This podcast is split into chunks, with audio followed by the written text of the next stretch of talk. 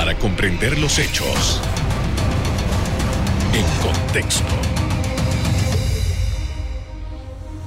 Muy buenas noches, sean todos bienvenidos y ahora para comprender las noticias las ponemos en contexto. En los próximos minutos hablaremos de la proyectada apertura de clases semipresenciales anunciada por el Ministerio de Educación y la fórmula creada para ese efecto. Para ello nos acompaña Victoria Tello, subdirectora técnico docente del Ministerio de Educación. Buenas noches. Buenas noches. Eh, profesora, gracias por haber aceptado nuestra invitación. En primer lugar, quisiéramos, eh, para poner todo esto en contexto, ¿en qué consiste el plan? Eh, se ha dicho que va a empezar el lunes. ¿Cuántas escuelas son? ¿Cómo es el procedimiento? Muy buenas noches. Sí, el Ministerio de Educación, a través de un decreto presidencial, ha establecido que el 12 de abril reiniciamos, si se quiere decir, las clases a, modo, a la modalidad semipresencial. eso significa que alternadamente los estudiantes van a estar un tiempo en la escuela y otro tiempo en la casa. Y la escuela, como una comunidad educativa y a través de sus comités COVID-19, van a establecer cómo va a ser esa entrada o esa reapertura, si se le quiere llamar, porque han establecido un plan eh, de retorno seguro. Cada escuela en esta oportunidad va a tener la libertad de poder reunirse y tomar decisiones. Por ejemplo, si la escuela donde usted trabaja no hay agua, ustedes todos se van a reunir, docentes, padres de familia, personal directivo, sociedad civil, y observando de que la escuela no tiene agua, pues es imposible que frente a toda esta situación que estamos viviendo con el COVID, la escuela pueda iniciar clases ni siquiera a manera presencial, porque los estudiantes no van a ir todos los días a la escuela. Entonces, si no hay agua, un elemento muy importante para la higiene de nuestros estudiantes, por supuesto, la escuela no puede abrir. Bien, esa es la condición principal. La comunidad educativa toma decisiones respecto a su apertura o no. Ahora bien, el número de eh, escuelas que estarían habilitadas para empezar este día lunes 2. Nosotros tenemos en estos momentos una gran cantidad de docentes que toman la decisión de iniciar tutorías con sus alumnos, o sea, atenderlos en un tiempo de manera presencial. Estos docentes saben que si no es de esa forma, nuestros estudiantes se quedarían este año otra vez sin recibir ese servicio educativo.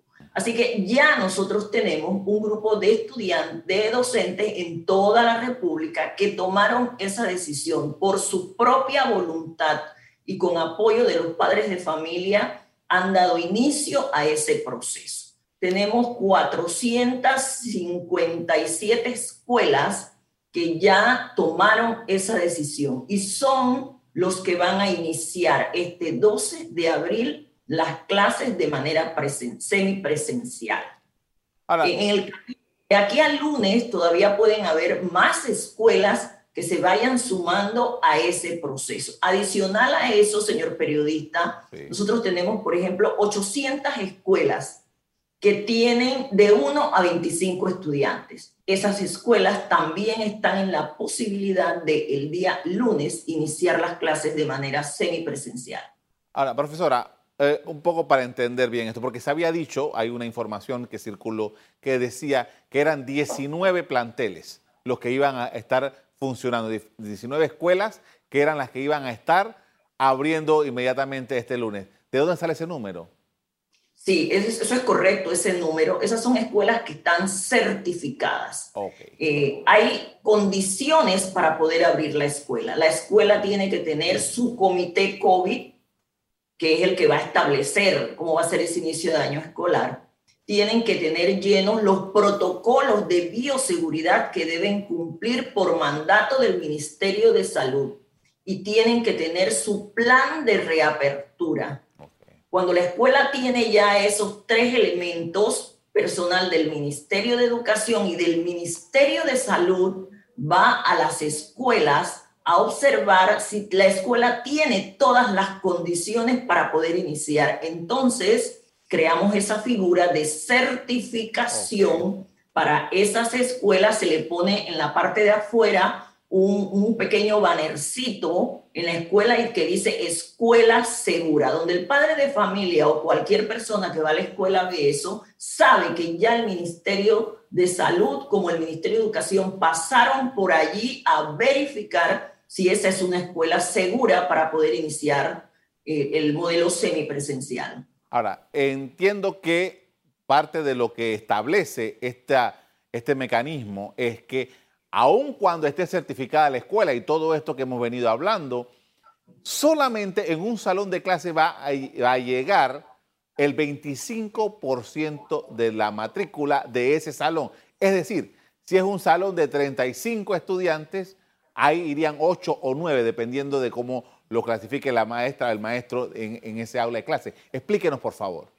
Así es. Ustedes saben que hemos estado hablando del distanciamiento todos donde estemos, en un restaurante, en el patio, en el parque, donde estemos, tenemos que guardar un distanciamiento. Es obligante ese distanciamiento. Asimismo va a ser en la escuela. La semana tiene cinco días.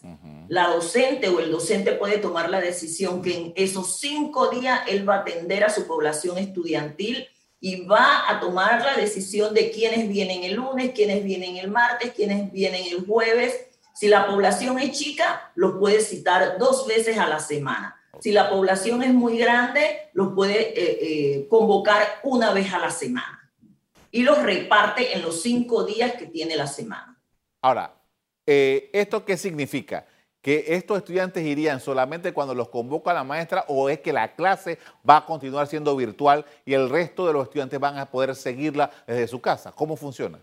Semipresencial es que estoy un tiempo en la escuela, pueden ser dos, tres horas, y la maestra, a través del material educativo que le ha entregado el Ministerio de Educación a todas las escuelas, le va a asignar actividades a nuestros estudiantes para realizar en casa, no como una tarea, sino como actividades propias para que él pueda realizar, buscar en internet información, buscar en libros, o sea, él va a tener otras asignaciones para realizar en su casa.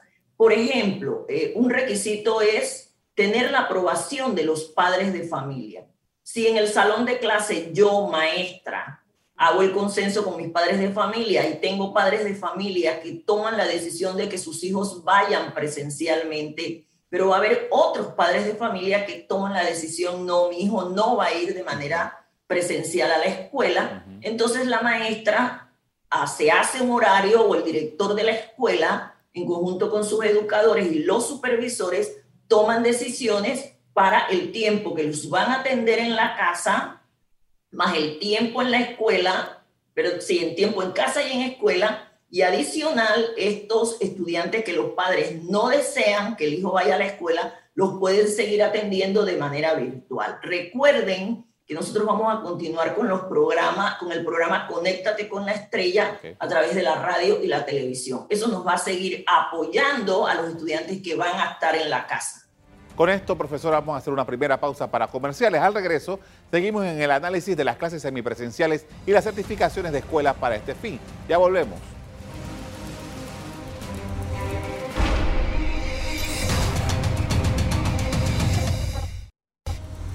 Estamos de regreso con Victoria Tello, subdirectora técnico docente del Ministerio de Educación, quien comparte información sobre la reapertura controlada de clases en Panamá. Profesora, todo esto que estamos hablando es en el sector público, las escuelas del sector público, ¿es correcto?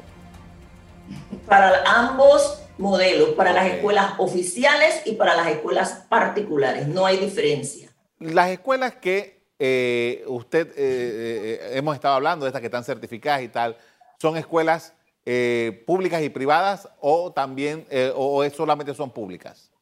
Escuelas oficiales y escuelas particulares, los dos modelos. Ahora, en, en, esta, en este caminar entiendo que este es un inicio y que eventualmente se espera que a lo largo del año lectivo puedan entrar otros colegios. ¿Cuál es el método, cuál es la forma que están utilizando para que las escuelas, las diferentes escuelas, tanto públicas como privadas, puedan entrar, eh, si están interesados en hacerlo, a eh, este programa. Sí, nosotros hemos dicho en reiteradas ocasiones que esto es progresivo. Cuando hablamos de progresivo, hablamos de que es poco a poco y que van a ser contextualizadas. O sea, cada escuela con su realidad. Recuerden que les acabamos de decir que cada escuela va a tomar la decisión. Puede ser que hoy hay una gran cantidad de escuelas que no han tomado todavía la decisión, están en esos estudios y en esas consultas, pero a partir de mañana se reúnen y toman la decisión de retornar a las clases. Entonces, esos son elementos que tiene que tener la escuela, que son el, protocolo de bioseguridad, o sea, la escuela comprometida en que va a cumplir con todo el tema de bioseguridad, su plan de apertura segura y su comité COVID debe estar instalado y haber tomado algunas decisiones. Y el Ministerio de Salud y el Ministerio de Educación, pasarán a las escuelas a ir revisando, igualmente con funcionarios de las direcciones regionales, para ir revisando si las escuelas están cumpliendo con todas esas medidas de bioseguridad y todos esos elementos que se les está pidiendo para tener una escuela segura. Ahora, eh, profesora, eh, tomando en consideración, desde el momento en que se anunció esto, ha habido, y imagino que usted tiene toda esa información allí, ha habido toda una serie de comentarios, quejas, observaciones, reclamos por, por esto. Y parte de lo que se ha venido diciendo durante todos estos días es, eh, de nuevo, la infraestructura de la escuela, la situación de las condiciones en que la escuela, que todos los años hemos estado escuchando reiteradamente que si la escuela está en buen estado o no está en buen estado. Entiendo que esto solamente lo va, a estar en consideración de esa comunidad educativa. O sea, no hay un mandato directo del Ministerio de Educación de que esta se abre, esta no se abre. Así mismo es, así es. Repetimos, la comunidad educativa con su comité COVID van a tomar la decisión. Nosotros tenemos escuelas que tienen 3.000 estudiantes, que tienen 4.000 estudiantes, escuelas grandes, uno, escuelas grandes. Esas escuelas posiblemente se reunirán y tomarán la decisión de mantenerse de manera virtual. Hay escuelas que tienen algunas condiciones especiales de reparación que están en construcción, esas escuelas igualmente se mantendrán en ese modelo virtual. Si es posible, hasta finalizar el año, pues así lo decidirán porque eh, no, vemos que tienen condiciones especiales que no están habilitadas para que los estudiantes estén allí. Muchos padres de familia han estado manifestando, profesora, algunas inquietudes por el razón, y a lo mejor tienen mucha mucha, mucha razón en su, en su pensamiento por el tema del contagio, el contagio de los familiares en la casa, el contagio a los maestros, el contagio al personal de la escuela. Eh, esos protocolos de los que usted nos viene hablando, ¿cómo, cómo, cómo se llevan a cabo? Y sobre todo, eh, una de las cosas que he estado leyendo de algunos padres de familia es cómo hace un maestro, una maestra o un profesor, según sea el caso, si es escuela de, premedia o de media, ¿cómo hace para que estar vigilando, bueno, quizás en la secundaria no, eh, no, tengan estos problemas, pero para vigilar que los niños, sobre todo los, más pequeños, eh, cumplan con lo establecido? Bueno, se van a dar algunas medidas, como van a estar poco tiempo en la escuela, no va a haber recreo, el recreo largo que había antes, los estudiantes van a estar con sus docentes siempre el, docente mirando lo que están haciendo sus ocho o diez estudiantes que él va a estar atendiendo. Eh, cuando van al baño, la escuela también va a tomar algunas decisiones para que un docente esté en el baño viendo cuál va a ser el comportamiento de esos estudiantes cuando están en el baño. A la hora de la salida, igual, ya hemos dicho que las escuelas que tienen dos puertas, por una puerta los estudiantes salen y por la otra puerta entran. No va a haber ese choque de estudiantes, por ejemplo, en el turno de la tarde con el turno de la mañana, igualmente con los padres de familia, un padre de familia que entra a la escuela, que creo que no debe haber mucha afluencia de padres de familia en la escuela, y por la otra puerta salen para que no haya ese choque en, en las puertas. Y adicional, algunas medidas que vaya a tomar la escuela por su condición que yo desde acá o que nosotros los funcionarios del Ministerio de Educación desde acá no las vemos, no las sabemos porque no conocemos las tres mil y tantas escuelas que tiene el país, pero el que está en la escuela sí y tomará algunas otras medidas de bioseguridad. Pero aquí lo elemental es eso, que el docente mantenga siempre a, su alrededor sus estudiantes. Yo he estado diciendo que también esta es una oportunidad que vamos a tener todos, y todos, tenemos que ser todos, por crear nuevos hábitos. Los panameños somos muy dados, así somos muy folclóricos, muy alegres, y a veces no seguimos las normas. Entonces, esta es una oportunidad para que nuestros niños empiecen a ser más responsables, empiecen a tomar en serio los hábitos higiénicos que deben mantener y los padres de familia deben reforzar mucho eso. Eh, se dice, y hay por ahí una gran cantidad de, memes donde vemos a los niños que se la mamá le da 50 mil indicaciones en la casa y cuando llegan a la escuela y ven al amiguito amigo o el amiguito está comiendo algo y se quitan la mascarilla. Entonces, insistir, el padre de familia tiene que insistir mucho, porque no es solamente cuando va a la escuela, los niños en estos momentos y los jóvenes no, no permanecen las 24 horas del día en la, en la casa, los niños están saliendo al parque, a paseo, a la playa, entonces el padre de familia tiene que hacer ese esfuerzo porque su hijo cumpla con estas medidas en la playa, en el parque, en el cine, donde el niño vaya. Con esto, profesora, vamos a hacer otra pausa para comerciales. Al regreso, seguimos poniendo en contexto, amigos, el plan para dar clases semipresenciales en algunas escuelas a partir de la próxima semana. Ya volvemos.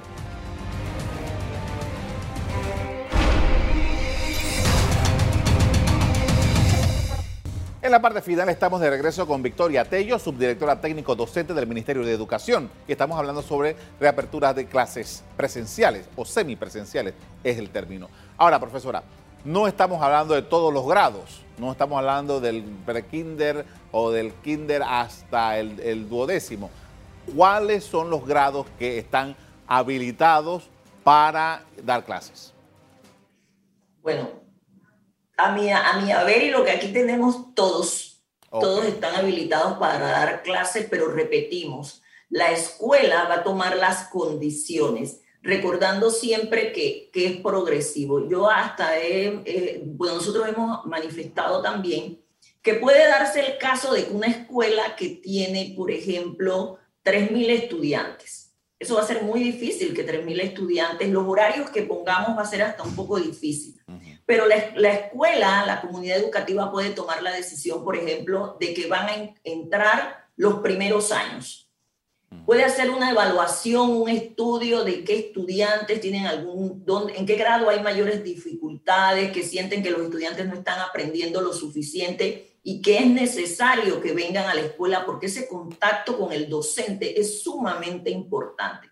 Y pueden tomar la decisión, la escuela puede tomar la decisión de que vengan semipresencial, un tiempo en la escuela, lo, el séptimo grado o puede ser el octavo, el noveno, aunque la escuela toda no venga, pero sí pueden tomar la decisión de que algunos grados inicien sus eh, eh, clases de manera semipresencial. Eso puede darse. Ahora, profesora, hay, nosotros tenemos la realidad en el sistema público, por ejemplo, de que hay escuelas, hay escuelas que en algún momento fueron grandes, numerosas, numerosa cantidad de estudiantes, que hoy ya tienen baja matrícula. Y, en años eh, recientes ha habido algunos eh, incluso conflictos con, los profesores porque baja la matrícula y, el turno de la tarde es deficiente y tal. Y entonces, en esas escuelas en donde existe este fenómeno del, de la baja matrícula en el sector público, no es posible que se habilite